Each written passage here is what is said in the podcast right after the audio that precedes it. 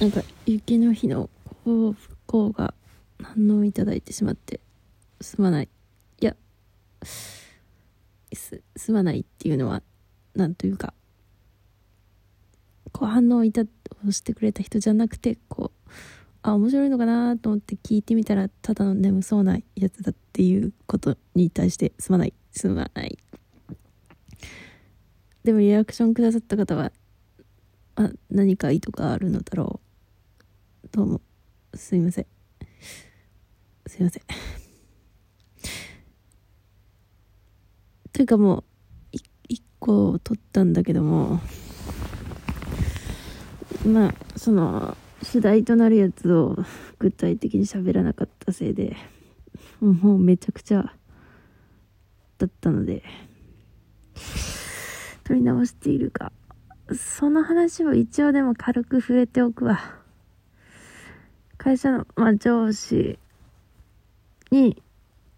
クリスマスプレゼントお子さんへのクリスマスプレゼント買ったんですかって聞いたらなんかすごい微妙な顔されてあ聞いちゃいけなかったかなと思ったんだけどまあそれがなんでかっていうとこうその内容がなんか要約するとだよなんか他の子と違うみたいな普通のその子供が選ぶようなものじゃないみたいなことを多分思ってたみたいなんだよね。なんかこう、それを他の人に言って笑われたのを気にしてるみたいだったから。で、まあ、うちとしてはそれを聞いて、まあ一言で、面白いなってしか思わなくて いや、面白いんだよね。あの、まあ、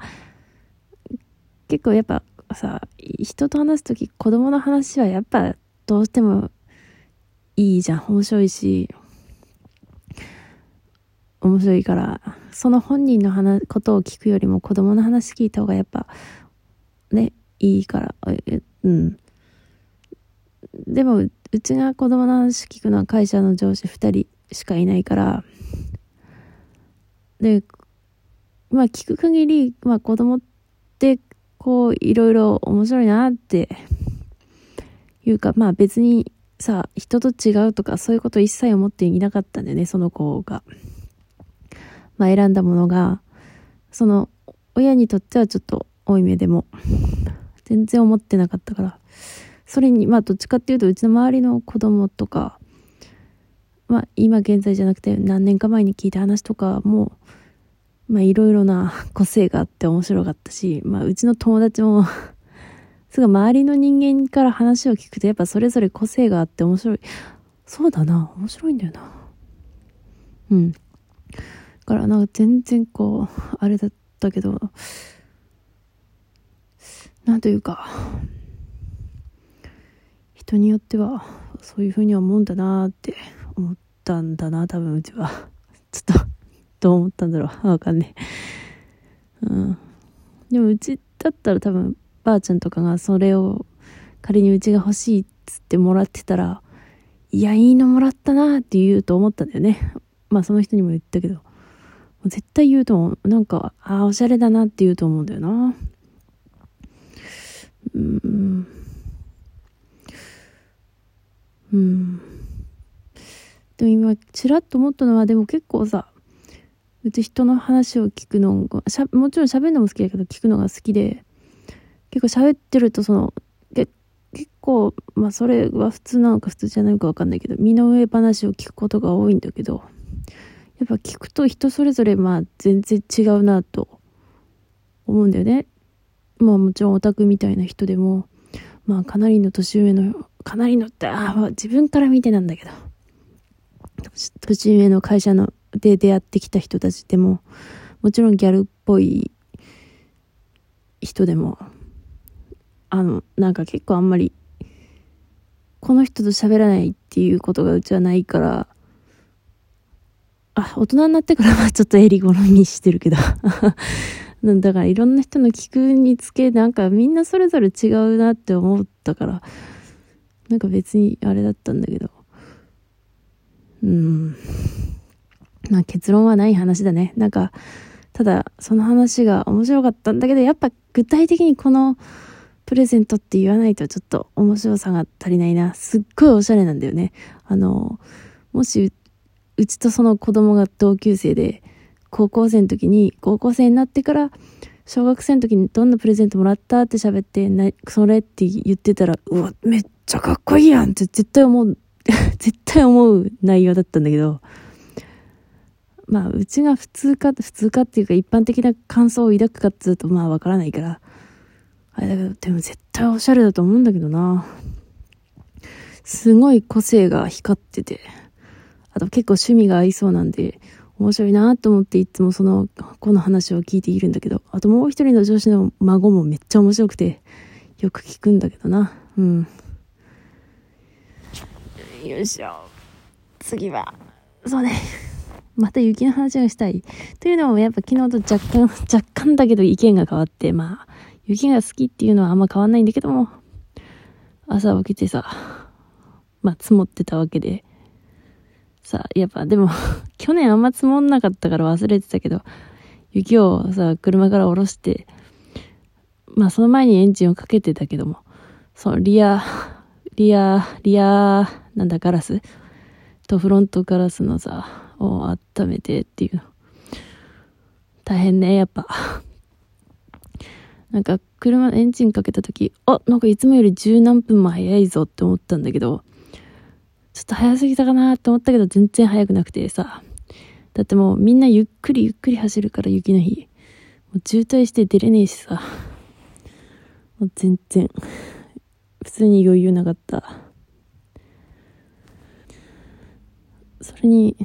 まあ、雪降ってると外にも出づらいしね。ああ、大丈夫かなとか思いながら外に出るからさ。まあ、それなりに大変ではあるわなって思った。